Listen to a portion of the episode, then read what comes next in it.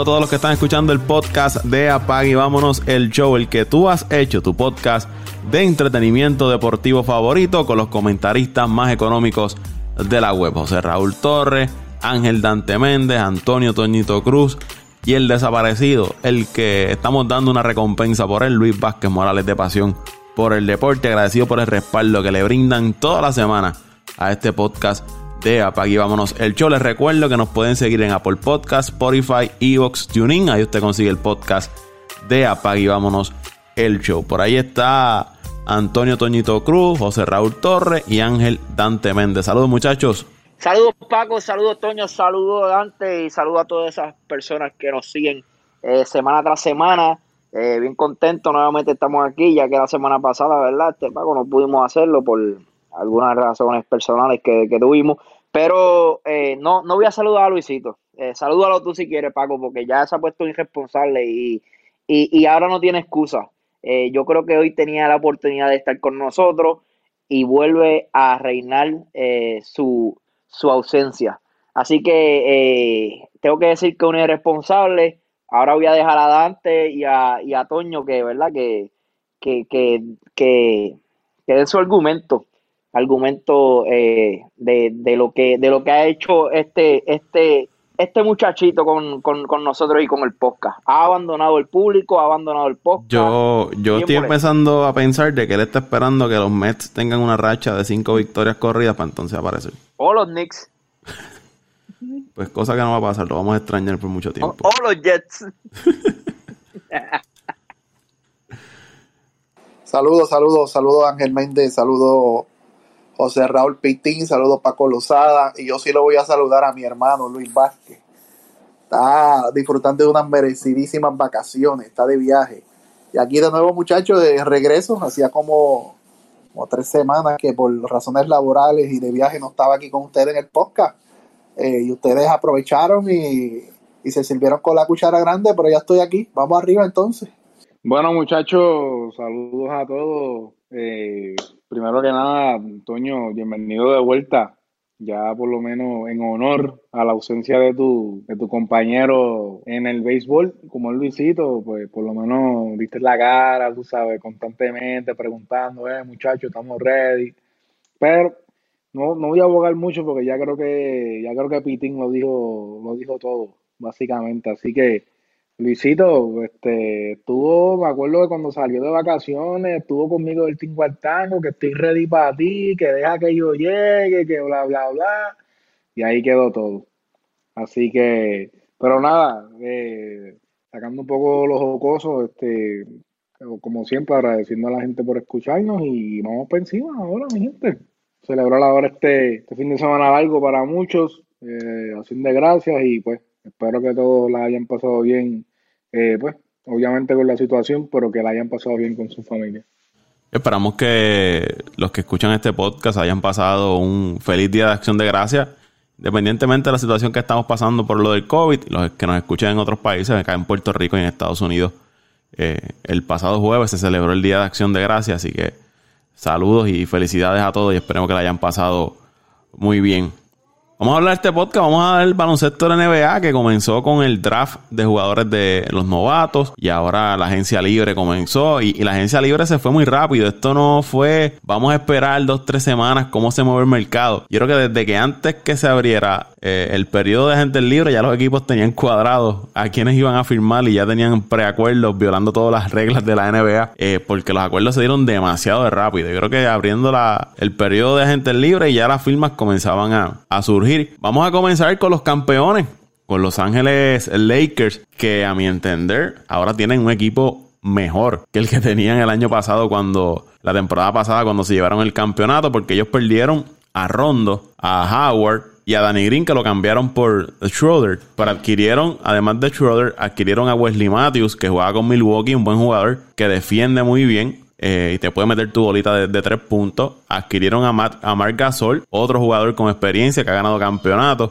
que para mí es mucho mejor y puede aportar mucho más de lo que aportaba eh, Howard. Retuvieron a... Cowell Pope. Cowell Pope. y, y a Montreal Harrell, el sexto hombre de la pasada temporada que se fue del equipo de Los Ángeles Clippers. Eh, la de Harrell he visto mucho hype y mucha gente, ¿verdad? Celebrando esa firma. Harrell, yo había hablado en unos podcasts que tenía unas deficiencias. De hecho, cuando él estaba en cancha, ese equipo de, Clip, de los Clippers jugaba por debajo de cuando él no estaba en cancha. Así que no, no lo veo quizás como, como la gente lo está celebrando. Si es un buen jugador que te pueda aportar ofensivamente, pero defensivamente creo que tiene una, unas deficiencias. Pero con Anthony Davis, LeBron James ahí y compañía, esas deficiencias no se van a notar mucho. Pero me parece que los Lakers hicieron un gran trabajo en este periodo de la agencia libre. Y esos jugadores los firmaron por mucho menos dinero por el que firmó el eh, Rondo Howard y, el contrato de Danny Green. Así que yo entiendo que los Lakers tuvieron un excelente periodo de, agentes libres. Bueno, Paco, eh, de acuerdo contigo, la verdad es que los Lakers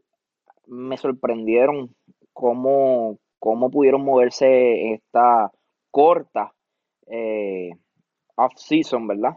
Porque prácticamente lo que vamos a tener son dos meses solamente de off-season. Y, el cómo, siempre se preguntaba, oye, este, este equipo de los Lakers, eh, la mayoría de los jugadores iban a estar en la agencia libre y muchos de ellos iban a, optar por, irse a otros equipos luego de esta, de esta firma. ¿Con qué el equipo de los Lakers va a rellenar estos, ¿verdad? estos rotos que se le, que se iban, que se Ah, y, perdóname, y retuvieron a Morris por el mínimo. A Morris por el mínimo. Entonces, eso es lo más que me sorprende del equipo de los Lakers en esta offseason, que no solo rellenaron los rotos, ¿verdad? Esos huecos que tenían, que sabíamos que Howard no iba a regresar, que sabíamos que eh, Rondo eh, era bien difícil que regresaran porque fueron jugadores que fueron muy importantes en, este campeonato, aportaron lo que aportaron, sabes que no iban a volver con el, con el, con el contrato de veterano, aunque Howard regresó, de, perdóname, fue a, Filadelfia con un contrato bastante bajito, no sé por qué él decidió irse a Filadelfia, eh, optó en irse con Filadelfia que, optar con el, con el equipo de los Lakers. Algo pasó ahí. Y, él, había él había tuiteado, había tuiteado horas antes de que regresaba con los Lakers y de momento apareció filmando con el equipo de, Filadelfia. Tuvo que borrar el, el tweet. Y él era uno de los que había. Y él había hablado de que no, se acabaron los años de estar firmando contratos de un año. Los hay que firmar contratos multianuales. Y falla a Filadelfia y firmó por el mínimo y, por un año es bien raro, esa firma. Luego, ¿verdad? Sabremos el por qué. Decidido tendrá, ¿verdad? un, momento, un espacio para, explicarlo. Pero, pero nada, fue un equipo que a pesar de todo, un equipo que es competitivo, un equipo que, yo creo que va a tener mucha oportunidad, ya que salió de Horford. Eh, yo espero que Howard debe ser regular, o si no es regular, viniendo de la banca, va, va a tener muchos minutos con este equipo de Filadelfia. Eh, por otro lado, también tenemos que pierden a Rondo, que se fue con, buscando más dinero, pero añadieron el cambio de Chorel que habíamos hablado del antes de, en el pasado podcast. También, eh, creo que hablamos de ese, sí, hablamos de, ese cambio en el pasado podcast. Eh, traen también a Morris con el, con el contrato mínimo, un, jugador que hizo el trabajo que no está tan lejos siempre se ha dicho que, el otro, eh, Marcus es el otro, el, que está en, los Clippers, que jugó con Boston, eh, siempre se ha dicho que, es un jugador más, más ofensivo, eh, es mucho, siempre se ha dicho que es mejor jugador que este Mori de los Lakers, pero este Mori de los Lakers hizo un gran trabajo, especialmente en la serie, y especialmente en esa serie contra el equipo de Denver, que, que traer a Morris con el mínimo, oye, no, no me lo esperaba tampoco. También añade un Welly Mario que solamente se le, se le pagó 3.6 millones. Y yo te puedo hablar de Wesley Matthew porque estuvo con el equipo de Milwaukee. Wesley Matthew es un gran jugador defensivo que pierdes a Danny Green. Mira cómo los Lakers pierden a Danny Green. Mira cómo, hicieron esta movida. Pierdes a Danny Green, que es tremendo jugador defensivo. Pero añade a Wesley Matthews, que prácticamente te va a hacer el mismo trabajo de Danny Green y quizás no sea el mismo tirador que Danny Green, pero sí también es un jugador que, es muy bueno de la, del área de tres puntos.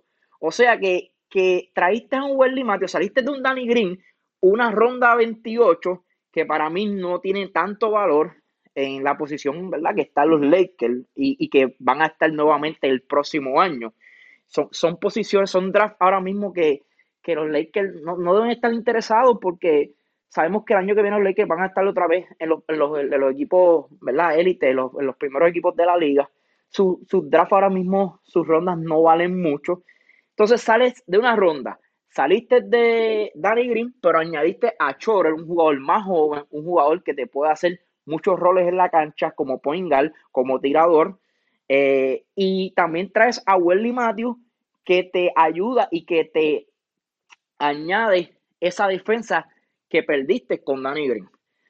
Para mí, los Lakers lo hicieron todo perfecto. Ah, y, sin, embargo, o, diría yo, eh, además de eso, añadieron a Gasol, que prácticamente sustituye a, a, Howard. Y Howard eh, y tuvo una gran serie. Sabemos que tuvo una gran serie.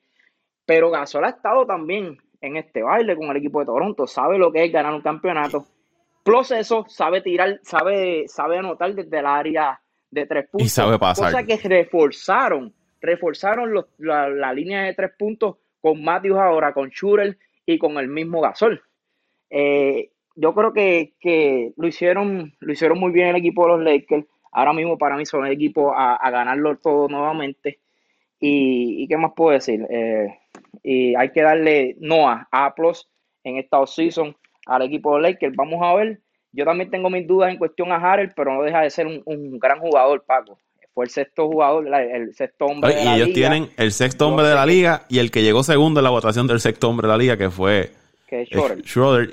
Ellos perdieron a Avery, Bradley, pero Bradley finalmente no, no, participó con ellos en la burbuja. Ellos los perdieron, el, el firmó con Miami.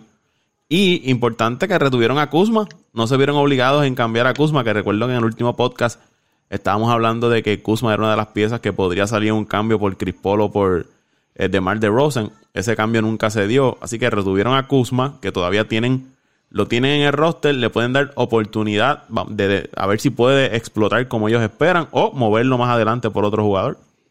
Y por último, Paco, para, para ir con los muchachos, yo creo que el trail a también, ellos saben que, su debilidad es la defensa, pero el equipo de los Lakers, cuando sacaba LeBron de cancha o Anthony Davis, yo creo que ellos se quedaban bastante cortos en el área ofensiva. Y al traer a Harrell, yo creo que es quizás no lo vayan a utilizar como los Clippers lo utilizaban, los mismos minutos.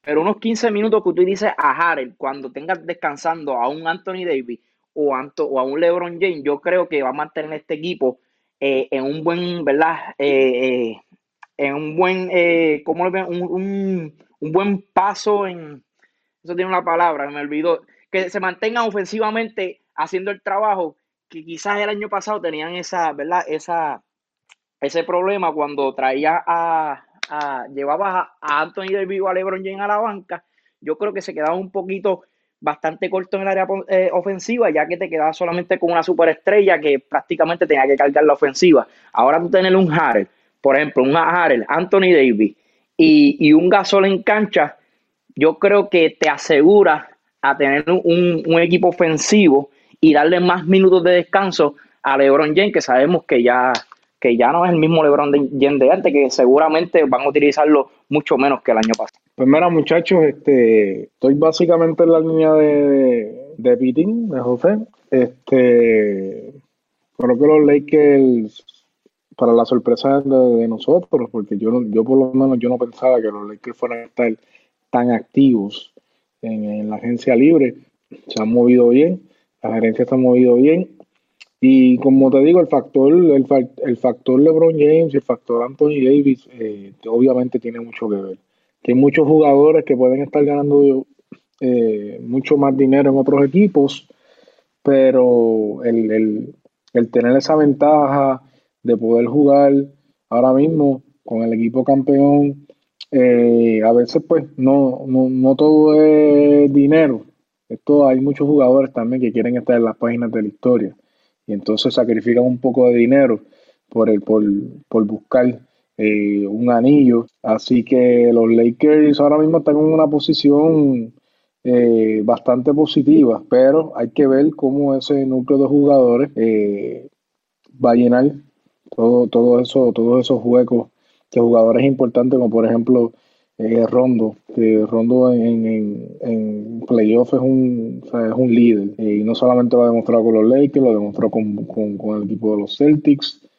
Eh, hay que ver cómo con Dwight Howard, que Dwight Howard, eh, aunque ofensivamente no, no era, pues, no, no, es el tipo de jugador que tú puedes contar con él, pero defensivamente, que te digo que tuvo una gran temporada.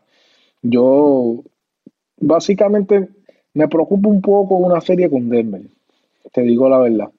Creo que este equipo de Denver va, va, va a ser un gran proyecto para este equipo de, de los Lakers, tratar de parar a, al Joker y a Murray. Eh, Creo que para mí, como yo estoy viendo ahora con la lesión de Clay Thompson en, Golden State, yo creo que yo creo que este debe ser el, esta debe ser la final de conferencia si no se enfrentan antes. Debe ser Denver y, y, los Lakers. Y creo que se pueden ir a siete juegos. Pero aquí el factor importante debe ser la salud de estos dos jugadores estrellas. Eh, tanto Rondo como tanto Rondo, perdóname, tanto LeBron James como Anthony Davis, si estos dos jugadores se mantienen sanos, las posibilidades siempre son altas. Pero hay que, hay que ver, hay que ver cómo estos jugadores que llegaron nuevos al equipo pueden engranar. Pero a, mucha gente estaba leyendo noticias y todo eso, los comentarios que muchos fanáticos dicen que, que si este jugador, que si no es lo mismo, que, que fulano. Pero hay que, hay que decir una cosa, eh, LeBron James hace que estos jugadores de rol eh, hagan, hagan, hagan un trabajo que, a lo mejor con otro jugador no pueden, no pueden hacerlo. Y esa es una de las virtudes que LeBron James siempre ha tenido como jugador, que ha tenido esa capacidad de hacer de que otros jugadores, por menor rol que sea en la cancha, eh, puedan producir. Y él trata de buscar eh, ganarse la confianza de ellos. Así que eso es un, plus que él tiene. Y por eso es que muchos de estos jugadores por menos dinero están veniendo a jugar, por su, por su liderazgo y por la probabilidad que hay de que este equipo de los Lakers pueda repetirla. Así que va a estar bien interesante eso, muchachos. Vamos a ver cómo los Lakers este año meten caña. Estamos ready para el back to back. Porque mira, te digo la verdad, si tú miras este roster cuando estaba Shaquille O'Neal y cuando estaba Kobe Bryant, que ganaron los títulos. Eh, eh, el roster, cuando tú miras el roster, si tú buscas fuera de esos dos jugadores, tú no puedes sacar un tipo que tú digas, coño, este tipo cuando esta gente no estaba, este tipo era. Básicamente los jugadores que habían ahí eran jugadores de rol. Así que la diferencia entre ese roster que, que hubo a principios de los 2000, en la era de Chuck y Kobe, no creo que sea tan diferente a este roster. Sí, uno que otro tirador, pero no creo que la diferencia sea mucha porque tiene, mientras tus dos piezas importantes estén en cancha y estén produciendo, las probabilidades son altas. Según lo que han hablado los compañeros aquí, vamos, vamos a entregar la temporada ya y los Lakers que jueguen solo y darle el trofeo ya, porque están, están vanagloriando mucho ese equipo. sí, han hecho, han hecho una mejoría, pero, pero sí, sí, sí, sí, sí, ya, ya están vanagloriando mucho ese equipo y, y, he, visto equipos que han mejorado su plantilla después de un campeonato. tengo que dártela de verdad, te, te quedo. Sí, porque yo he visto equipos que después de un campeonato han mejorado la plantilla y se han quedado en el camino, así que eso no hay nada seguro. Pero Toño, antes que siga, yo, yo no, no, no, es que estamos diciendo de que el equipo, Toño, el equipo de, de, los Lakers va a ganar el campeonato, pero nos sorprende. Y yo creo que también a ti, a todos fanáticos, que se hayan movido de esta forma luego de un campeonato, fueron, fueron tan agresivos como aquel equipo que se quedó corto. De hecho, para mí fueron más agresivos que estos equipos que están a ley de nada para, para, para, para, un ejemplo como Boston, Milwaukee, los Clippers, que son equipos que quizás con una o dos piezas más ganan pues, tengan la oportunidad de ganar el campeonato. Y los Lakers fueron ese equipo que no fue, que, que, que no fue estos equipos que están bien cerca del campeonato. No sé si me entiende, yo creo que todo el mundo está en la misma página. Pitín, sin salary cap, salieron agresivos. Lo que el equipo de los Lakers prácticamente yo, yo lo... ahora mismo para hacer firma. Y hay que ver cuánto le van a dar a Anthony Davis. Exacto, no, yo las, yo las entiendo, pero no me sorprende la firma porque ustedes mismos han dicho aquí un montón de veces que a pesar de que Thompson se lesionó y va a perder el año nuevamente, prácticamente, viene un equipo de Golden State que no se quedó atrás haciendo movida Y recuerden que están en, en, en la conferencia más competitiva ahora mismo de la NBA, que es la oeste. O sea, allí tú no puedes quedarte, después de ganar un campeonato, no puedes quedarte con el mismo equipo, tienes que empezar a mover tu ficha porque si no, los demás Tiempo, equipos te tiempo, van a pasar el rolo.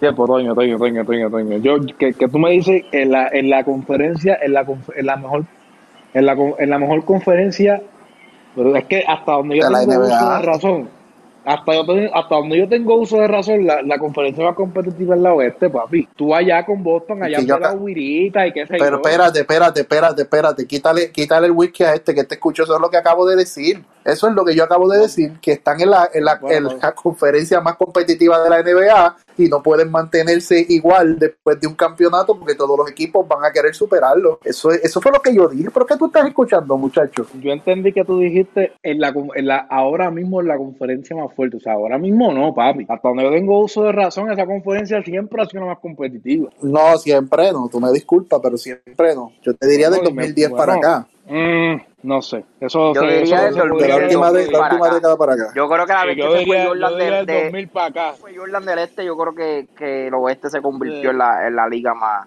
más fuerte, entiendo yo. No, de- desde empe- que... Está bien, Toño, pues por lo menos yo empecé a ver Eh, pero, pues. a principio, de los- a principio de los no- 97, cuando Jordan, la final después de Jordan con Utah, después ahí fue que este... Para los 97, 2000, que sí, llegó en el los 97, en el 97, tú, el 97 tú tenías nueve años, tú no te acuerdas nada de lo que tú estabas haciendo para ese tiempo, No, compadre. por, por eso. Pero yo empecé a verla como tal, así, así, en los 2000. Y de los 2000 para acá, el oeste para mí ha sido la fuerza todo el tiempo. Estaban, estaban parejas. Del 2010 para acá se ha visto un- una inclinación mucho más hacia la oeste, del equipo mucho más fuerte. Y era de esperarse. La, la, la conferencia este se volvió eh, un solo equipo, después era un solo hombre que era LeBron, y los equipos no se preocuparon por, por mejorar, sino por ganarle a LeBron. Eso fue todo. Y ahora al LeBron pero llegar a la conferencia oeste, pues allá se encontró con equipos que de verdaderamente meten chavos y quieren jugar. No, y es lo que tú dices. Por, por ejemplo, ahora que, que tú traiste eso, de que el equipo Golden State, y yo lo dije ahora en la pasada intervención mía, a mí el equipo de Denver, este equipo de Denver, si la gente se duerme, se puede limpiar a todo el mundo en el, el equipo de Denver No, y, y- el equipo de Golden State han hecho movida. Y Golden State, fíjate que Golden State Thompson se le lesiona, pero si no me equivoco, firmaron un jugador que prácticamente no al nivel de Thompson, pero te puede sustituir parte de- del trabajo que te hizo Thompson, que se me escapa el nombre ahora mismo al que ellos firmaron. O sea que, que van a tener ese jugador clave, yo te diría el jugador número 2 del equipo fuera, pero trajeron uno que a lo mejor no va a ser un número 2, pero va a poder ser un número 4 o un número 3 que te puede recompensar la pérdida ofensiva que van, van a tener. O sea que también se movieron, no se quedaron atrás. Y el equipo de Denver, como tú estás diciendo, se movió también y, y prácticamente se puso a, a- a un buen nivel, como diría Pitting, a un pasito de. Mire, vamos a hablar de los primos de los Lakers, de los Clippers, que esa franquicia no está muy bien, que digamos, luego de la temporada pasada traerla por George, traerla a Leonard, se eliminaron con Denver ganando la serie 3 a 1, Sali- eh, salieron, se fue, renunció, lo sacaron o se fue por su cuenta eh, el dirigente Doc Rivers, se rumoró de que iban a ir tras Chris Paul o Westbrook o Harden. No hicieron nada de eso. Perdieron a Harrell. Trajeron a, a Luke Kennard de- del equipo de, de Detroit, que me parece que es un buen jugador. También firmaron Ibaka, otro buen jugador. Retuvieron a Morris. Me parece que la cantidad de dinero que le dieron a Morris fue exagerada. Cuando a su gemelo le, le dieron en los Lakers el mínimo, a este le da sobre 60 millones de dólares. Pero tenían que hacerlo, ¿verdad? Eh, era una de las piezas importantes en ese equipo. Pero se habla de que podrían estar moviendo a Lou Williams, a el otro jugador, eh, Patrick Beverly y Zubac. Esos jugadores podrían estar en cambio. Y es que aparentemente la situación en Los Ángeles Clippers no está muy bien. Y es con el manejo de de Leonard. Con esta situación de Leonard de juego cuando yo quiero, descanso cuando yo quiero, llego a las prácticas a la hora que quiero, me voy eh, a mi hogar, lejos de donde está, ¿verdad? El equipo acuartelado, llego cuando a mí me dé la gana y eso aparentemente estos jugadores que ya estaban en la franquicia antes de la llegada de Leonard no le ha caído muy bien y una de las razones que se habla de por qué Harrell fue y firmó con los Lakers era que no estaba muy de acuerdo con la situación que estaba ocurriendo en, en los Clippers y que de hecho a él cuando él sale un tiempo, cuando comienza la burbuja, que él se reintegra tarde, a él se le estaba exigiendo que tenía que estar con la franquicia, que avanzara a llegar, le estaba atendiendo una situación personal. Y aparentemente, ¿verdad? Esa franquicia de los Clippers hay mucho problema interno. Vamos a ver cómo el nuevo dirigente brega con eso y si finalmente terminan moviendo estos otros jugadores. Pero ahora mismo, aunque tienen el talento ahí, y es algo que hemos hablado en podcasts anteriores, la química dentro de ese equipo de los Clippers no es la mejor. Y vamos a ver cómo termina esa franquicia, que ya la temporada que viene, Lionel y George son agentes libres. O sea, perdiste la temporada pasada, te queda una temporada con estos dos jugadores bajo contrato, que si no tienes el resultado de un campeonato, que es lo que yo entiendo que es a lo que ellos están aspirando, podemos ver esa franquicia volar en cantos pronto. Ya tú lo has dicho todo, Paco. Yo creo que hay dos, dos, dos puntos bien importantes para el futuro de esta franquicia. Y uno es el que tú acabas de decir de Leonard, Leonard es el líder de este equipo y tiene que ser un líder como lo es LeBron James. LeBron James, este equipo de los Lakers se lo, se lo echó en la espalda y no solamente, no solamente los guió, sino que le dio la confianza a los otros jugadores, más le demostró a los jugadores de que yo me voy a sacrificar por ustedes porque yo quiero un campeonato, pero yo quiero que, ustedes también sean parte. Que no, solamente sea eh, un todo para mí, yo me lo merezco todo, yo soy la estrella, eh, gracias a mí ustedes van a ganar. No, Leonard tiene que, tratar de, convencer a, esto, a esta plantilla, que es muy buena para mí, aunque perdieron a Harrell, este, perdieron también, hasta el momento Harrell es el único que perdió, ¿verdad, Paco? Si no me equivoco. Bueno, ellos, eh, cambiaron el otro muchacho, el, el, que está en. Ah, se me perdió el nombre, el, blanquito, el que es muy, muy buen tirador. Ellos cambiaron a, Chamet, Chamet, que lo cambiaron por, el Luke Kennard. Ok, correcto. Que para mí este equipo sigue siendo, yo me atrevo a decir, la mejor plantilla de, la NBA, no, no hay duda, no hay duda de eso, eh, ¿verdad? Al igual que los Lakers, claro pero todavía tienes un Leonard, tienes un Paul George, tienes un Lou Williams, tienes un equipazo, tienes un Mori.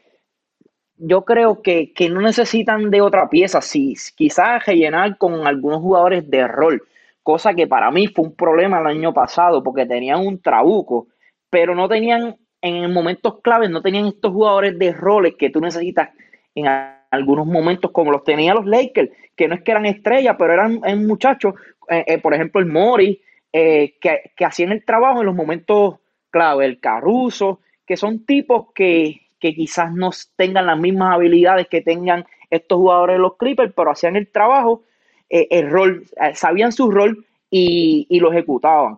Este equipo de los Clippers, guiados por Lonan, tienen que buscar dirección y, y, encomendarse y jugar para equipo y dejar los problemas atrás y darse cuenta que tienen un equipazo y que tienen mucha oportunidad para ganar el campeonato, pero si no, si no hay una dirección y no hay un, trabajo en equipo, vuelvo y te digo, responsabilidad de Leonard y quizás ahora también del dirigente nuevo. Vamos a ver cómo el dirigente nuevo puede organizar este equipo, porque no, ahora mismo yo creo que es el equipo más difícil de dirigir. Tienes a una plantilla que está enojada con su líder, con Leonard.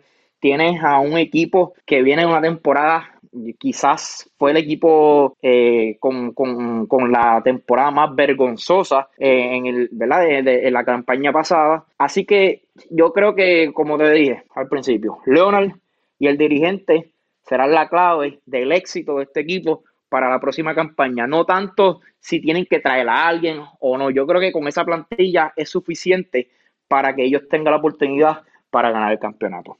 Mira, yo rapidito que lo añadí ahí, Pitín. Yo creo que esta gerencia del equipo de los Clippers eh, debe, debe evaluar para, bueno, este año yo no sé si va a haber, yo supongo que este año no va a haber juego de estrellas porque básicamente... No, no va a haber, ya oficialmente lo, oficialmente lo cancelaron, lo pospusieron.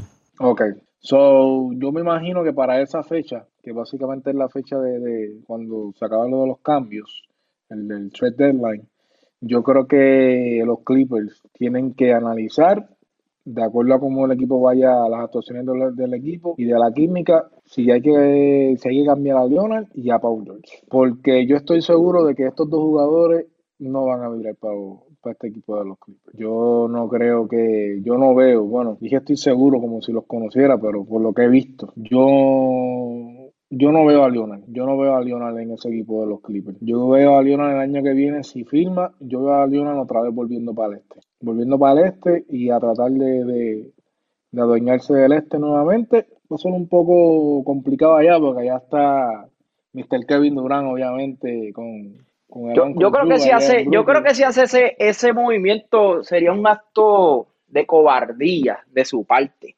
Sí. Este, yo no sé si ustedes creen. Pero acuérdate que, acuérdate que ahora mismo, como, como, como tú estás, como uno está viendo la situación, ahora mismo yo no creo que la química entre Paul George y Leonard sea una muy, muy sólida. Y eso se vio reflejado en los resultados. Eh, yo creo que estos equipos élites ahora mismo no quieren, a pesar de, de sus super habilidades, pero no quieren correrse el riesgo de que el camerino sufra por, cosas como esta, ¿me entiendes? Ya, porque estamos hablando de que sí, que es un jugador de estrella y todo eso, pero ya está viendo literalmente un favoritismo, porque este jugador está jugando cuando quiere jugar, cuando no quiere jugar no juega, entonces los otros jugadores tienen que dar la milla extra, este jugador no está dando la milla extra, y encima de eso tú te estás llevando todos los elogios porque eres la cara del equipo y eso crea malestar y cuando eso crea malestar eso eso crea negatividad y la, negatividad te da malos resultados que eso fue lo que pasó el año pasado. Así que yo creo que es una gran oportunidad para que Lionel eh, vuelva a, ponerse en la élite de la NBA junto con Paul George, porque estos dos jugadores, si se entienden, este equipo de los Clippers es un equipo eh, durísimo, pero cuando no hay química también se ve lo vulnerable que es. Y el año pasado se vio, así que vamos a ver cómo, cómo la gerencia brega con eso. Pero yo, si perteneciera a la gerencia, yo estaría evaluando, eh, dependiendo del desempeño, cambiarlos a los dos, buscarme por lo menos algo, uno que otro jugador, uno que otra ronda de, posible ronda del draft, para no quedarme con las manos vacías. Pero vamos a ver, vamos a ver qué pasa. Verá, Dante, en eso de, de Paul George y, y Leonard, yo fíjate, yo no creo que sea tanto la relación de Paul George y Leonard. De hecho, Paul George, eh, Paul George o Leonard, uno de los dos decidió, decidió firmar con los Clippers y no ir a, los Lakers. Leonard, fue que eh, decidió. Leonard, el, el parte del acuerdo era yo voy a los Clippers, pero tienes que llevarme a, a Paul George. A Leonard, a Paul George. Pues, en otras palabras, ¿qué te, ¿qué te está diciendo eso? Que ellos tienen una buena relación. Yo entiendo que, que esto de los Clippers fue más lo mismo que le pasó al equipo de los Celtics de Boston cuando trajeron a Irving. Ustedes se acuerdan que cuando Irving llegó a Boston, el equipo de Boston, esa, esa temporada él estuvo lastimado, ¿verdad? No jugó. Lo que jugó prácticamente fueron como unos 10 juegos. Y el equipo de Boston terminó esa temporada primero en el este y fue eliminado con los, con los Cavaliers de Cleveland en un séptimo juego. ¿Qué te quiere decir esto? que este equipo de Boston era bueno, ¿sabes? Estuvo a ley de nada para llegar a las finales. Al entrar Irving el año después y tratar de, ser el líder, de que la cojo yo, la tiro, la tiro yo, creó un malestar y no hubo una química. Y el equipo de Boston lució, mm, lució peor la temporada donde Irving estuvo saludable, que fue aquella serie donde, ¿verdad? Milwaukee le, le ganó 4 a 1. Este equipo los Clippers, si ustedes recuerdan, el año pasado el año, eh, no pasado, sino eh, la temporada 2018-2019, terminó una serie con el equipo de Golden State, donde llevaron a Golden State a un sexto juego y sufrió, este equipo de Golden State sufrió. Eh, llegó un momento de que los Clippers yo creo que estuvieron por arriba de ellos, 2 a 1 a la serie. O sea, yo creo que este equipo ya sabía que tenía buen potencial. Y al llegar Leonard y por George y quitarle tiempo de juego a tipos como Lou Williams y Harry y los demás que, que esta plantilla que lució súper bien contra Golden State, yo creo que eso fue lo que el, ¿verdad? el efecto que, negativo que tuvo este equipo. Llegar a estos dos tipos y como dice este, este Paco, Leonard haciendo lo que da la gana, eh, creyéndome la estrella, creyéndome que es la estrella, claro, pero creyéndome eh, que yo, que lo puedo hacer todo, el que puedo hacer lo que me dé la gana. Eh, yo creo que eso fue la clave para, para este efecto negativo que tuvo el equipo Clipper la, la pasada campaña. No sé si están de acuerdo conmigo. Yo, yo creo que es el cambio de cultura de un equipo que que tenías estos jugadores, los Williams, los eh, Patrick Beverly, los Harrell, que tuvieron que fajarse la temporada anterior para llevar a este equipo, ¿verdad? Una, una buena posición. Y ahora te traen esta estrella que no va con la mentalidad de fajarse y trabajar igualmente de duro como ellos todos los días, sino que busca más bien su comodidad, aunque sea un gran jugador, pero practica cuando él entienda que lo debe hacer, juega cuando lo debe hacer, le dice el dirigente cuándo lo debe poner en la cancha y cuándo lo debe quitar, y eso pues obvio te va a crear malestar, por mejor que sea el jugador, siempre dentro del, ser humano va a haber ese, celo sobre la otra persona y, es bien difícil bregar con, con una situación así, más cuando tú estás acostumbrado a ser un jugador que lo vas todo en la cancha, que te tienes que fajar para ganarte lo que tienes y ves a este otro jugador que haciendo, trabajando menos que tú, solamente por sus habilidades, pues está por encima de ti y eso va a crear malestar.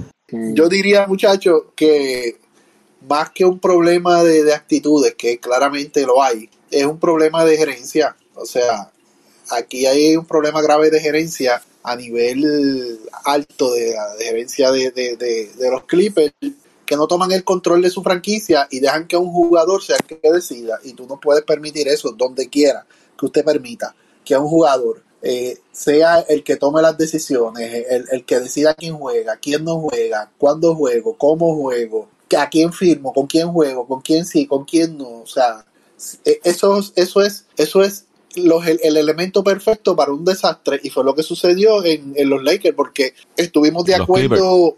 Los Clippers, sí, los Clippers, los Clippers. Perdón, sí, los Clippers, discúlpame, los Clippers.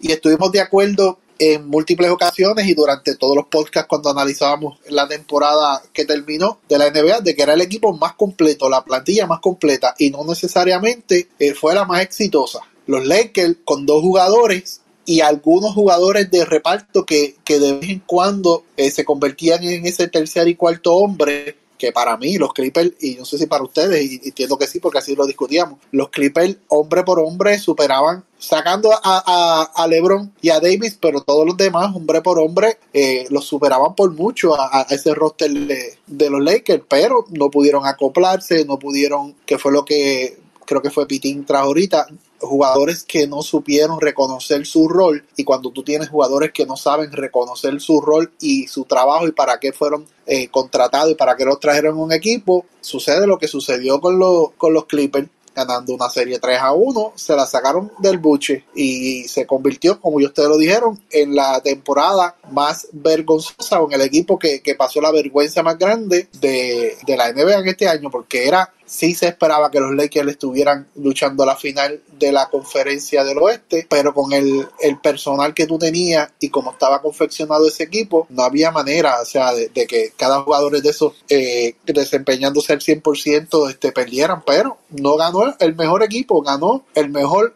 eh, conjunto de, de, de, jugadores. Con el, con el mejor líder, este Toño. Correcto, el mejor líder. Eso es un líder, porque el líder no exacto, es aquel que le dan la potestad de, de y, exacto, como tú dices que, de, de mandar. Y, y, como tú dices que el problema también es el liderazgo, porque tú como líder tú tienes que, que tratar de que estos jugadores reconozcan su rol. Lo, LeBron lo hizo en, en, los Lakers, a pesar de todo, Howard es una estrella, que sí ha estado años que, que, ¿verdad? que no ha sido el mismo, pero, pero LeBron el dirigente, la gerencia, sentó a Gea Howard y, y le ¿sabes? y yo me imagino que este va a ser tu rol, esto es lo que tú vas a hacer, esto es lo que esperamos de ti. Lo mismo con Rondo, lo mismo con, con de hecho, firmaron hasta Smith, a J.R. Smith, que ni, ni tiraba casi una bola, pero ah, algún rol le dieron a J.R. Smith en el equipo y por alguna razón lo, lo firmaron. Eso fue lo que, lo que los Clippers no, no pudieron hacer porque Golden llegó a tener un Iguadala. Yo recuerdo Iguadala metía 25 puntos por juego en Filadelfia, salió de Filadelfia siendo una estrella para llegar a Golden State a, a hacer el rol de, de, sexto hombre viniendo del banco. Eso no todo pasó el mundo por, Pasó por Denver también. Pasó por Denver también. Pero son jugadores que, que aceptaron su rol, pero detrás de esto tuvo que haber un líder que le dijera, oye, te firmamos, pero tú vas a hacer esto. Necesitamos que este sea tu rol. Y motivarlo y, y, y explicarle el por qué ese va a ser el rol, que un futuro, ¿verdad? El, el futuro, ¿verdad? Que tuvo este equipo Golden State. Lo, lo, él entendió y estos fueron los éxitos del equipo Golden State y de otros equipos, ¿verdad? Que han, que han podido jugadores que han podido aceptar el rol. Oye, y, y trabajar con un tipo como, como Jerry Smith, que. no, tan solo Jerry Smith, no Dwight Howard y Rondo. estamos hablando de tres, tres cabezas que no son fáciles y las lograron controlar. Tres, tres dinamitas que de mecha corta, como dicen acá en el barrio Las Flores de Cuamo. Eh, tres tipos que son mecha corta, que por cualquier cosita aprenden, y Jerry Smith que se ha caracterizado por tener múltiples situaciones, no solamente con el equipo contrario, sino con su mismo equipo. O sea, que, que eh, ahí tú demuestras la calidad de un líder. Y el mismo Danny Green, Danny Green vino de una sortija, una sortija con San Antonio, una sortija con Toronto. Danny Green se pudo haber tirado para atrás y decir, no, yo soy el, el, tercer mejor hombre de este equipo. Vamos a seguir más adelante, ¿verdad? En los próximos episodios hablando de otros equipos. Vamos a ir a los equipos de, del este. Vamos a hablar del equipo de Miami, que fue el equipo subcampeón de esta temporada. Ellos perdieron a Joe Crowder, que firmó con el equipo de Phoenix, pero lograron eh, darle un contrato, un max extension a Bam Adebayo, 5 años y 163 millones de dólares. Tenían que hacerlo, era una de sus piezas jóvenes principales en esa, en esa franquicia. También eh, lograron añadir a Every Bradley, que venía del equipo de, los Lakers, la gente libre lo, lo firmaron. Kelly Olynyk firmó también un contrato con el equipo de, Miami, se mantiene ahora con Miami. Retuvieron a, a Corey Dragic Ah, eh, también eh, lograron firmar a Mo Harkless, contrato de un año. Harkless, un buen jugador, ¿verdad? Defensivo y también te puede meter su bolita del área de tres puntos. Ahí entiendo que pueden cubrir un poco lo que le estaba dando Joe Crowder. Y en el draft, una de las sorpresas, ¿verdad? Lograron escoger a, a Chihuahua en ese turno número 20. Así que eh, en overall me parece una buena off-season para el equipo de, de Miami porque también a pesar de todas esas firmas, se lograron mantener eh, ya para la próxima temporada, estar por debajo del tope salarial y quizás hacerle un acercamiento a estos jugadores grandes que vayan a la agencia libre. Se habla de que el equipo de Miami es uno de los equipos bien interesados en firmar al pupilo de José Raúl Torres, a Giannis Antetokounmpo, si es que este no firma la extensión con el equipo de, Milwaukee, pero los planes es que la, la, principal ficha que quiere el equipo de Miami es Giannis Antetokounmpo y por eso, ¿verdad? Han estado trabajando para mantenerse por debajo del tope salarial ya la próxima temporada. So que lograron mantener su núcleo de jugadores, reforzar o sustituir a aquellos que perdieron en la agencia libre y mantenerse por el tope, debajo del tope salarial para la próxima temporada. Y siento que, que Miami hizo un gran trabajo en, en esta temporada muerta. ¿Qué te puedo decir, Paco? Para Riley y el Miami Heat siempre haciendo un buen trabajo en el off-season eh, con estos jugadores. Eh, y lo, yo, hay un refrán que, que, ¿verdad? que yo soy bien fanático de, este refrán y creo mucho en él, que lo bueno no se cambia, Paco. Y, este equipo es bueno, y este equipo no solamente es bueno, sino que están bien eh, liderados por, por Jimmy Butler, buen dirigente, y Plus tiene un equipo joven, un equipo bastante joven que se espera que jugadores como Robinson, jugadores como, como, oye, se me olvidó este, el otro, Hero, Kendrick este, sigan, sigan, sigan mejorando su juego. El mismo Gal que estuvo Kendrick eh, en la temporada. Eh, son jugadores que, que tú sabes que, que, le puedes sacar más, que le puedes sacar más porque están empezando sus carreras. Este equipo de, de Miami, no solamente este próximo año, sino en los próximos dos, tres, cuatro años, hay que contar con ellos. Ya este equipo se va, se va a convertir en, en ¿verdad? una franquicia ganadora y, fácil un top four en los próximos años, eh, al menos en, esta conferencia del este. Yo creo que aún así, ellos tuvieron, ¿verdad? Le salió el año pasado que llegaron al NBA Final, pero todavía están en este proceso de, preparación para un futuro. Y creo que siguen todavía eh, con el mismo plan. Eh, no fueron con, no fueron buscando piezas grandes, no salieron de, de jugadores, ¿verdad? Importantes. Quizás el, jugador más importante de este del que salieron fue Crowder, pero como tú dices, lo pudieron sustituir con algunas piezas. También trajeron a Bradley, que es un buen jugador defensivo, un veterano.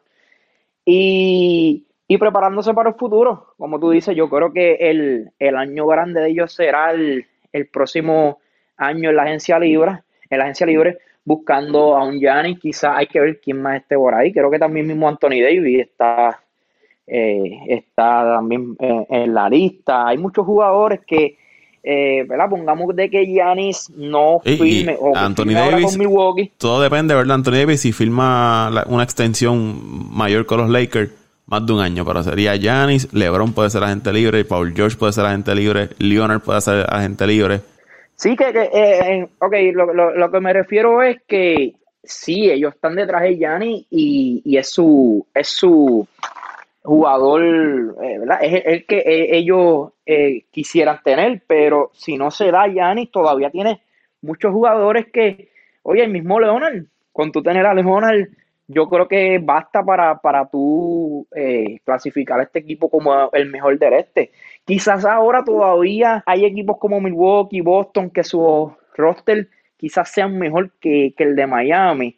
Eh, el año pasado, ¿verdad? Miami ganó, pero no necesariamente era el mejor roster de la liga. Yo entiendo que no, especialmente de, la conferencia del este.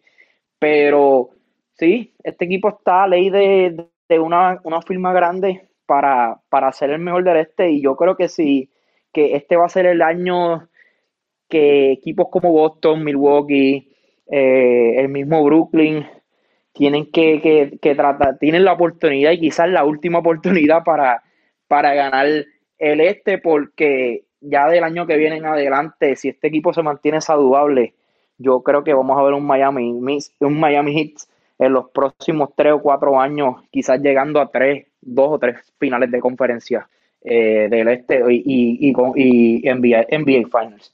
O sea que, que, que lo están haciendo bien y, y pues como dije, este, siguen preparándose para, para montar un, un super trabuco la próxima campaña del 2022. Como dice Pitín ahí, el equipo de Miami tiene futuro. Y pues ahorita estaba yo, estábamos hablando, o sea, que estaba, estaba yo hablando con Toño acerca de, la- de las conferencias y esta conferencia del este ahora se va a poner un poquito interesante, no porque Hayward firmó con Charlotte, que, que, que- que quede claro, pero se va a poner interesante esta conferencia porque ahora pues eh, hay que ver el desempeño de, de mi equipo del este, ya que el equipo de, de José Raúl son los Bucks, mi equipo del este son los Brooklyn Nets, comandados por Mr. Kevin Durant y Uncle Drew, así que va a estar ese equipo, hay que contar con ese equipo este año para, para que se ponga más competitiva esa conferencia del este y hay que contar con el equipo de Miami seriamente, porque yo estoy seguro que muchos de, de- de los fanáticos no pensaban que este equipo de Miami fue- fuese a tener el boom que tuvo esta pasada temporada este, y esas actuaciones en esas series. Por lo menos yo estoy seguro que ninguno de nosotros nos imaginábamos eso, pero este equipo ah, tiene juventud y, y a la misma vez juventud con experiencia, este, comandado de un líder como Butler. Así que este equipo de Miami va, va a estar, va, va a ser muy interesante verlo este año. Si solo, si solo fue una buena racha o si es consistencia, es lo que vamos a ver ahora en esto, en estas próximas semanas, cuando empiece la liga otra vez, vamos a ver, vamos a ver qué rumbo toma ese equipo, pero va a estar, estar interesante. como tú dices, Dante, eh, ya era hora de que estos equipos en el este se movieran seriamente para reforzar sus plantillas, porque, como estábamos hablando ahorita, si no hacen algo para mejorar, eh, el trofeo no va a salir de- del oeste por mucho tiempo. Y, y coincido con lo que dijo José Raúl del equipo de, de Miami, en cuanto a que es un equipo pues joven, bien estructurado, compenetrado, con un líder eh, emocional, como lo es Butler, que ha sabido, eh, a ver cómo lo diría de esta manera, que ha sabido ajustarse a su rol y a su y a sus responsabilidades como, como veterano, como líder en el equipo y, y miren dónde llevo este equipo este año, eh, a prácticamente dos juegos de, del campeonato de la NBA, pero el equipo de Milwaukee hizo muy buenas movidas. Estamos esperando a ver qué más puede hacer nuestro, nuestro Celtic de Boston. Eh, veremos a ver qué sucede. Veremos a ver qué sucede. Necesitamos que la conferencia este se siga eh, moviendo para poner la NBA más interesante, porque todo esto al final de, de, de cuenta es para que la NBA y el deporte, eh, los amantes del baloncesto y los amantes del deporte en general, eh, disfruten de buena calidad. Vamos a ir entonces al equipo Milwaukee para que José Raúl también pueda expresarse, porque Milwaukee es otro de estos equipos eh, que siempre se ha mencionado como un equipo contendor al campeonato. Como les dije, luego más adelante estaremos hablando ya cuando se está acercando más la temporada de otros movimientos que hicieron los demás equipos, equipos como, como Charlotte, que le dio 120 millones de dólares a, Gordon Hayward. Eso estaremos hablando más, más adelante, pero... Parece que sacar un podcast, Paco. pero quiero hablar del equipo de Milwaukee porque era uno de estos equipos que que, había estado sonando, ¿verdad? Para hacer varios movimientos y todos estos movimientos para lograr eh, mantener contentos a Giannis ante tu compo y que logre firmar esa extensión de contrato. Y esto yo lo veo de, de la siguiente manera. Esto es como si usted está con su pareja y decide irse unos días de vacaciones, todo va muy bien, pero al final de las vacaciones no terminan como usted deseaba. Sabemos que su pareja está un poco molesto o molesta con usted y usted dice, terminaron muy mal las vacaciones, yo tengo que hacer todo lo posible para tratar de mantenerlo a mi lado y que esto se arregle. Así yo veo al equipo de Milwaukee. Llegaron a los playoffs con unas aspiraciones muy altas, no tuvieron el final que esperaban, y desde ese entonces los rumores han sido de que Giannis no ha estado contento, se había reunido con la gerencia, eh, estaba en duda si firmaba o no la extensión, si iba a irse a la agencia libre. Y Milwaukee, pues buscando eh, mantener a Giannis contento, pues hicieron una serie de movimientos, trajeron a,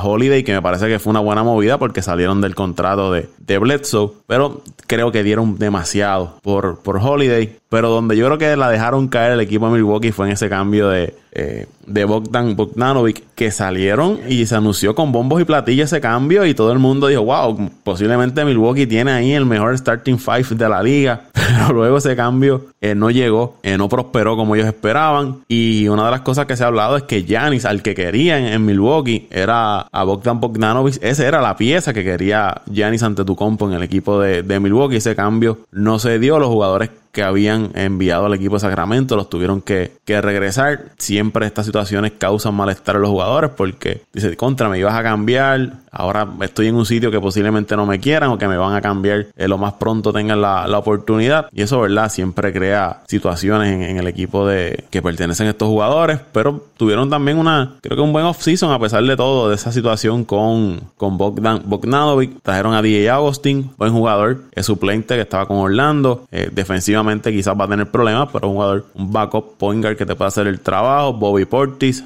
tiene eh, buenas habilidades, te puede meter la bolita de lejos, pero su, su, cabeza no, no es la mejor. Vamos a ver si esta cultura de Milwaukee ayuda a enderezar a este muchacho. Eh, firmaron también a, a Terry Gray. Ese muchacho pasó por debajo del, del, radar, pero me parece que es una buena firma esa de, del equipo de, de Milwaukee. Ese es el que viene de Denver. De Denver. de Denver. De Denver. Grant, algo así, Grant. Tory ese jugador es buen jugador, es un gran jugador defensivo, es un wing player que defiende muy bien y creo que va a pasar, ¿verdad?, por debajo del radar y puede ser ese sustituto de Wesley Matthews en el equipo de, de Milwaukee. Así que cojan el nombre ahí a, ese muchacho. Y, también, también firmaron a, este chamaco que vino de, de, San Antonio. Forbes. Y por, sí, Forbes. y por lo que, ¿verdad? He buen tirador San Antonio le tenía mucho aprecio a este jugador. De hecho, el, día que, fue cambiado, yo eh, entré a, varios sites de, San Antonio y, estaban, ¿verdad? Eh, no, estaban muy contentos eh, con, esa movida, con, con, con dejar a, Force Hill. Pero saben que también San Antonio está en reconstrucción.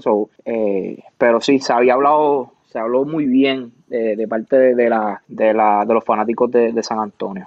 Caso de Forbes, posiblemente venga a asumir el rol que tenía Kyle Corbett en el equipo de, Milwaukee. Este tirador. Kyle Corbett sigue, sigue, sigue en el equipo. Eh, pero se retiró o no se iba a Yo había escuchado que él se iba a retirar. No, no, Kyle Corbett todavía sigue en el equipo. El que se retiró fue eh, Williams, que vino de, Charlotte a mitad de temporada. Ok, pues, pues, pues tienen ahí entonces ahora con, con Forbes otro tirador. Más eh, es como el que va, a reemplazar también a Hill, porque Hill eh, era Estegal también que, anotaba, que venía a anotar. Quizás defensivamente no era el, igual que Blexo, pero Gil, anotaba. Eh, el veterano, este, se olvidó el primer nombre, pero Gil, George. Se quedan con Pat Conanton, eh, que permanece en el equipo. Robin López eh, fue, se fue entonces para jugar con, los Wizards. Washington. Con los Wizards. Con los Wizards, sí. Pero esa es la situación de Milwaukee. Creo que, ¿verdad? Un off-season en general no tan tan malo, no, pero hubiese sido mejor si hubiesen logrado ese cambio de, de. Pero vamos a ver, ¿verdad? Y, sería entonces un mejor o un excelente offseason si Giannis decide firmar esa, esa extensión de contrato y mantenerlo en, en el equipo. Si él no logra firmar esa extensión de contrato ahora en diciembre o decide dejarla en el aire. temporada de, de, miedos. Sí, porque, porque si él, si él decide, mira, yo no voy a firmar, yo voy a esperar a ver qué pasa esta temporada y entonces voy a tomar la decisión. Tú sabes que la prensa, el, las personas, los fanáticos van a estar todo el tiempo hablando de lo que haga Milwaukee y cada vez que Milwaukee falle en algún juego o no, tengan el mejor juego, van a decir, ah, Gianni se va. y eso va a estar trabajando sobre la franquicia de Milwaukee, sobre Giannis ante tu compo. Eh, va a ser una temporada eh, difícil por el factor, ¿verdad? Que, de qué va a pasar, la incógnita de qué va a pasar con Giannis ante tu compo en el equipo de, Milwaukee. Y pregunta que, pues Paco, ah. y, a José Raúl. ¿Y ustedes creen, yo sé que esto es un negocio y tú tienes que buscar donde esté aquel, aquel contrato, aquella dinero que tiene una estabilidad y, una, y un, seguro, te asegura tu futuro, pero con el cariño que le tiene la ciudad de Milwaukee a, a Giannis y, con lo identificado que se ha visto Yanis con, con ese equipo. Eh, ¿Ustedes entienden que la posibilidad es más de que se quede y, firme la extensión o, a, que se vaya después que ellos movieron todas estas fichas para atraerle los jugadores y, hacerle el equipo que él prácticamente quería? Yo, antes de ir con José Raúl, ¿verdad? que él conoce más la situación, mi comentario breve. Yo entiendo que él está a gusto en Milwaukee, se lo ha expresado en varias ocasiones, pero cuando usted está ya en nivel en el que está Yanis ante tu compo, usted sabe que siempre vienen otros jugadores, otras personas externas a hablarle al oído y empiezan, ¿verdad?, a trabajarle. Chicos, está en esa franquicia que eso está allá en el frío. puedes irte a un mercado más grande, puedes irte a Nueva York, puedes irte a Los Ángeles, puedes irte a Miami. Puedes tener más dinero, puedes tener estas otras cosas alrededor de ti. Claro, Janis no es, viene de una cultura distinta a la que estamos nosotros acostumbrados de este lado del mundo. Pero esas siempre te empiezan a trabajar,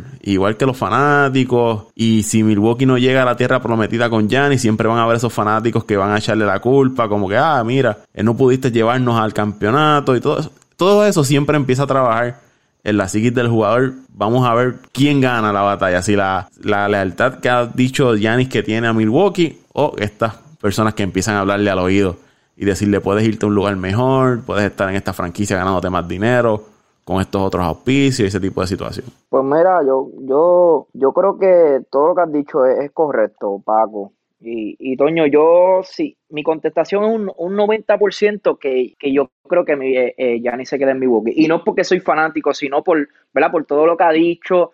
Y yo creo que, que la gerencia, a pesar de que yo esperaba quizás un poco más en nombres, eh, Bornaveni iba a ser tremendo cambio pero pues no se dio y decidieron, eh, en vez de, buscar otro, otro jugador de nombre, decidieron irse más por, por estos jugadores que no tienen nombre, pero sí que, tienen, que son role players que han lucido bien en sus equipos, como Toño, eh, perdón, Paco acaba de mencionar, el de Denver, San Antonio. El único que no he seguido mucho es el de Nueva York, so, no, no sé qué, qué, qué, tipo de jugador es este. Sí he escuchado de que es un, jugador que tiene problemas de actitudes. Pero volviendo al tema del liderazgo, ya eso está en, en el dirigente y el mismo Yanis, en cómo van a controlar estos jugadores, porque todos los equipos tienen jugadores que, que sabemos que no son fáciles eh, en, en, actitudes. Los Lakers lo tienen, los Clippers lo tienen, Boston lo tiene, todo equipo, ¿verdad? Grande, y mismo Miami lo tiene. Eh, yo creo que esto es más liderazgo. que Yanis y el dirigente de Milwaukee le puede sacar a este Polis? Si de verdad, ¿verdad? Eh, eh, es tan bueno en, sus habilidades. Yo creo que sí que, que Milwaukee hizo las cosas correctas. Quizás dieron de más en ese cambio de Holiday. Al principio cuando yo vi ese cambio dije, wow, ¿sabes? Dieron, dieron no, no mucho, dieron demasiado. Pero es que la verdad el caso tenían que hacerlo. Tenían que hacerlo porque el futuro de la franquicia es Gianni Antetokounmpo. El día que Gianni Antetokounmpo se vaya de, ese equipo, ese equipo va a volver a ser un equipo de, de séptima, octava posiciones en la, en la conferencia del Este. Entonces ellos apostaron todo y apostando de que Gianni se va a quedar y si Gianni se queda, se quedaría por cinco años más con el equipo. Entonces tú en los próximos cinco años, si tú tienes a Giannis, vas a tener a un Middleton que todavía le quedan cuatro años de contrato quizás renueves un contrato a un holiday. Tú, la verdad, el caso no, no, necesitas esos picks. porque vas a tener un equipo completo. A pesar de, que perdiste todos esos pies hasta el 2025, tú vas a tener un, un, buen equipo quizás hasta el 2026, una buena plantilla. Sí, va a llegar un momento que esos picks, si Yanis, ¿verdad? Vuelve, que, pase el, el, caso de que Yanis se vaya en el próximo contrato, en cinco años después, sabemos que Milwaukee en el 2026, 2027 y esos años después del 2025 no, no van a ser un equipo del montón, sino van, a, van, van directo al sótano. Pero tú tienes que aprovechar el momento, como lo está haciendo los Lakers. Tienes el jugador, ya tú lo buscaste todas las formas, todas ¿verdad? Para, todas las formas para complacerlo. Yo creo que Milwaukee lo hizo. Eh, Holiday, si se mantiene saludable, es un tremendo jugador, es un jugador de serie, que es otra cosa que, le faltaba al equipo. Yo creo que después de, es más, yo diría que, el equipo de Milwaukee no tiene un jugador de serie. Este jugador que tú digas, oye, eh, este es un jugador que cuando llega a la serie es otro jugador. No, eh, el mismo Yanis eh, ha demostrado que no es un jugador de serie, porque de hecho su, su producción no es que sea mala, pero ah, baja bastante de lo que, de lo que, de lo que hace en la temporada regular. El mismo Middleton, eh, eh ni se diga. Este equipo de, de, Milwaukee no tiene un jugador de serie, no tiene un jugador que cuando llegue en momentos grandes, como lo es Jimmy Butler, este, como lo es, eh, no sé quién, más puedo mencionar por ahí, el mismo eh, eh Lauri en los últimos años, que ha demostrado ser serie. Al principio sí de, de, su carrera no lo fue, pero los últimos dos años ha demostrado que, que, que, que su producción ha subido eh, mucho más de lo que de lo que de su producción en la temporada regular. Yo creo que, que sí, que Milwaukee hizo todo lo, que tenía a su alcance. Quizás sí, estaban buscando más. Eh, ese, ese cambio de Borna viene afecta, pero por otro lado, también tienes a un, a un Divichencho que jugó muy bien el año pasado. Si él después de la burbuja no fue el mismo, pero es, un, es un, chamaco joven que, que, tú le puedes sacar y, y sí perdiste a Bornavini, pero pudiste añadir a un Divichencho, pudiste añadir al muchacho de San Antonio, Ford, el de Denver, el de Nueva York, eh, que, que, yo creo que, el equipo está ahí, el equipo sigue siendo uno de los favoritos. Ahora pues hay que ver qué, qué Milwaukee, que, que Giannis hace con el contrato, si va a firmar o no. Pero si firma, yo estoy seguro que el equipo de Milwaukee tiene un equipo eh, contendor para los próximos 3, 4, quizás hasta 5 años. Y, estoy bien contento con la gerencia como fanático porque sí se movió. Yo creo que ahora la bola está en la cancha de Yanni. Yanni tiene que decidirse. Yanni tiene un equipo, tiene un, jugador mucho mejor que lo que es Bledsoe y en momentos claves.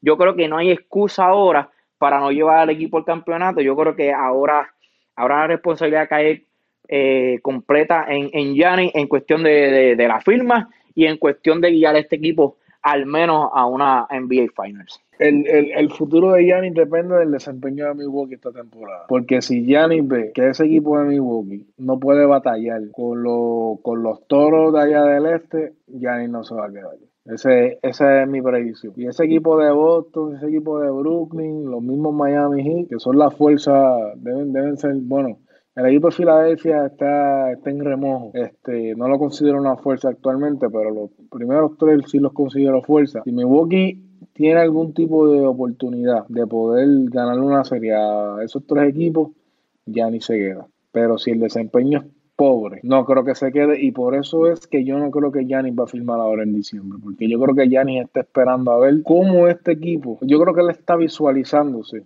Eh, ok, si yo me quedo aquí, ¿cómo yo me puedo visualizar de aquí a cinco años? Con más o menos este núcleo de jugadores que fue el que me trajeron. Pero si él ve que el equipo no produce mucho, a lo mejor si se queda, pues puede que se quede por el dinero. Pero si él lo que está buscando es escribir su propia página en la historia del NBA, ganando títulos y jugando finales en, o sea, llegando a, aspirar a llegar a las finales todos los años con, con, un equipo bueno, pues yo creo que por eso es que él está ahora mismo en, veremos. Pero todo puede pasar porque mira cómo pasó con Christian Yelich. Christian Yelich se quedó en Milwaukee. Al parecer Milwaukee no es un, o es que es frío, pero no es un, no es un mal estado para, para las superestrellas. Probablemente se quede. No, no. Eh, eh, eh, de hecho, eso puedo decirte, Wisconsin es un, es un estado que aunque es frío, que aunque es un small market, eh, por tal razón, por alguna razón, perdóname, estos jugadores le, le gusta estar allí porque yo creo que es, más el fanático. El fanático es bien agradecido. Eh, lo pueden ver también en fútbol. Eh, yo diría que, que los Bucks quizás es el mercado más pequeño de, de Wisconsin, del estado de Wisconsin, pero, pero los fanáticos son bien agradecidos y, tú puedes, quizás tú puedes tener una mala temporada y, no te atacan como cuando tú vas a, una, a otras diferentes ciudades como es Nueva York, como es eh, Los Ángeles, que, que tú sabes que la prensa y la misma, los mismos fanáticos eh, barren el piso contigo. En mi boca es todo lo contrario. Te, aunque estés pasando por un momento difícil, los fanáticos están ahí. La prensa no es una prensa que, te esté atacando, eh, sino que busca las alternativas para, para que tú te quedes, para que te sientas bien. Y yo creo, eh, Dante, de esto de que Gianni buscar eh, ¿verdad? poner su nombre en los, libros de historia, yo creo que también está en él. Él tampoco puede depender de que todo le, se lo sirvan en, de, en bandeja de plata. Ya, este equipo es bueno. Este equipo eh, también, él tiene que poner de su parte llevar a este equipo campeón si eres esa estrella, esa superestrella y, y ese líder. Yo creo que es bastante, el roster es, es bastante bueno para tú al menos llevar a este equipo a la NBA Final este año. Yo creo que que si él se mueve eh, de, de, Milwaukee es por, porque quiso, porque yo creo que la, la, la, la, gerencia hizo todo lo imposible para, para que él se quedara. Eh, de hecho, votaron, votaron por el, votaron, como es, tiraron por el risco eh, su futuro con, este cambio de Holiday. Yo creo que también está en él. él. Él tiene que también demostrar si está hecho para, para liderar un equipo al menos a una NBA Final y, y, a un campeonato algún día. No, Whisky lo hizo, lo hizo tarde en su carrera, lo hizo. Pero hay muchos jugadores que han podido hacerlo y él, y él puede hacerlo. Bueno, vamos a dejar hasta aquí este podcast de Apague y Vámonos el show. Tenemos asignación para los próximos episodios. Hay que hablar del equipo de Boston, del equipo de Filadelfia, Toronto, Charlotte, los Hawks de Atlanta, la situación en Houston, Phoenix. Hay varios equipos de los que podemos seguir hablando. Hablaremos en episodios más adelante de Apague y Vámonos el show. ¿Dónde lo siguen en las redes sociales? Bueno, a mí me pueden seguir en Twitter, Mendiciano underscore 89, perdóname, Toño, adelante. Mendiciano underscore 89. Y añadiendo a esa asignación, Paco, hay que. La búsqueda de Luisito, que no aparece, también tienes que ponerlo ahí en la asignación. Y de los Brooklyn Nets, de los Golden State Warriors. Hay mucho de qué hablar. Pues a mí me siguen en arroba Antonio Cruz 528 en Twitter, arroba Antonio Cruz 528 en Twitter y voy a hacer mi asignación para el próximo podcast. Voy a, empaparme bien de los míos, de los Celtics de Boston para cumplir con la asignación. Yo pensé que ibas a buscar a Luisito.